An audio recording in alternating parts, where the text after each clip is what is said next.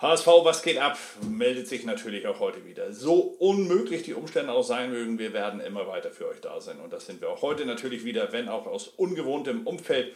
Aber ich kann schon einmal sagen, ich danke verschiedenen Menschen, dass sie mir diesen Raum überhaupt zur Verfügung gestellt haben, damit ich von unterwegs die Sendung für euch aufzeichnen kann. Also wir versuchen es in aller Kürze zu machen heute und fangen heute an mit einem ehemaligen HSV, nämlich mit Ex-HSV-Boss Bernd Hoffmann. Der steht vor Gericht allerdings nicht als Angeklagter, sondern als Zeuge. Ihm war im äh, vergangenen Jahr der Laptop geklaut worden. Im Januar wurde er dann sogar noch erpresst und hat diesen Erpresser letztlich überführen können, indem er ihn ans Volksparkstadion gelotst hatte.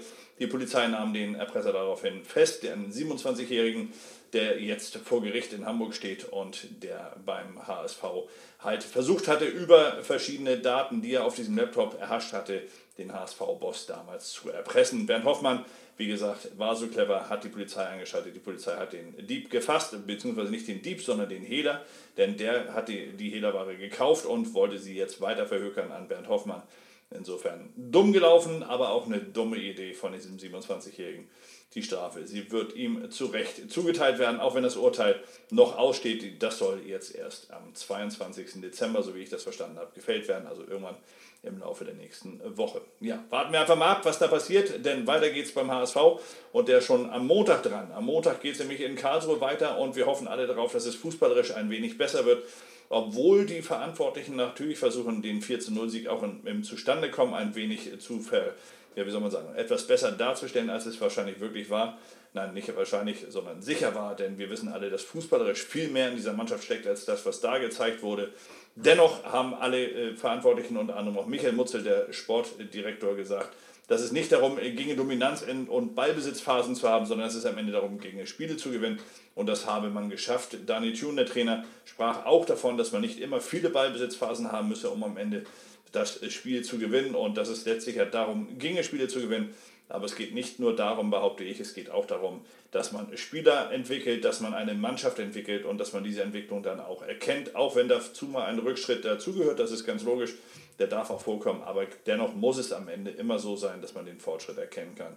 Und den konnte man zumindest im Spiel gegen Sandhausen spielerisch nicht erkennen, aber dazu nachher auch noch mehr im Blog, der heute gegen 19.30 Uhr dann auch für euch online sein wird. Ja, einer der Spieler, der gegen Sandhausen noch positiv auffiel, der aber vor einem gruseligen äh, Jubiläum steht, das ist Bobby Wood. Er nähert sich dem 1000-Tage-Albtraum, wie es die Bild heute formulierte, nämlich 1000 Tage ohne eigenen Treffer zu sein. Er hat sich angenähert, er hat ein schönes Tor vorbereitet von Joscha Wagnermann gegen Sandhausen.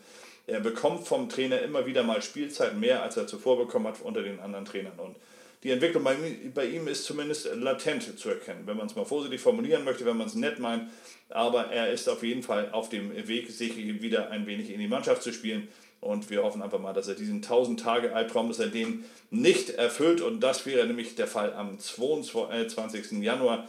Also bis dahin hat der HSV zum Glück noch einige Spiele. Wenn die Winterpause nach Karlsruhe wäre, dann wäre die, also wenn es eine normale Winterpause wäre, dann wäre ihm dieser Rekord leider sicher. Diesmal ist die Winterpause extrem kurz. Und von daher ist er da äh, glücklicherweise mit ein paar Spielen mehr ausgestattet, in denen er diesen Rekord noch vermeiden kann. Einer, der überhaupt nichts mit einem solchen Negativrekord zu tun hat, sondern eher das Gegenteil äh, innehat, das ist Simon Terodde, der ist fast so effektiv wie Cristiano Ronaldo. Alle 80 Minuten ein Tor, das schaffen nicht viele. In der zweiten Liga schafft es keiner, außer Simon Terodde.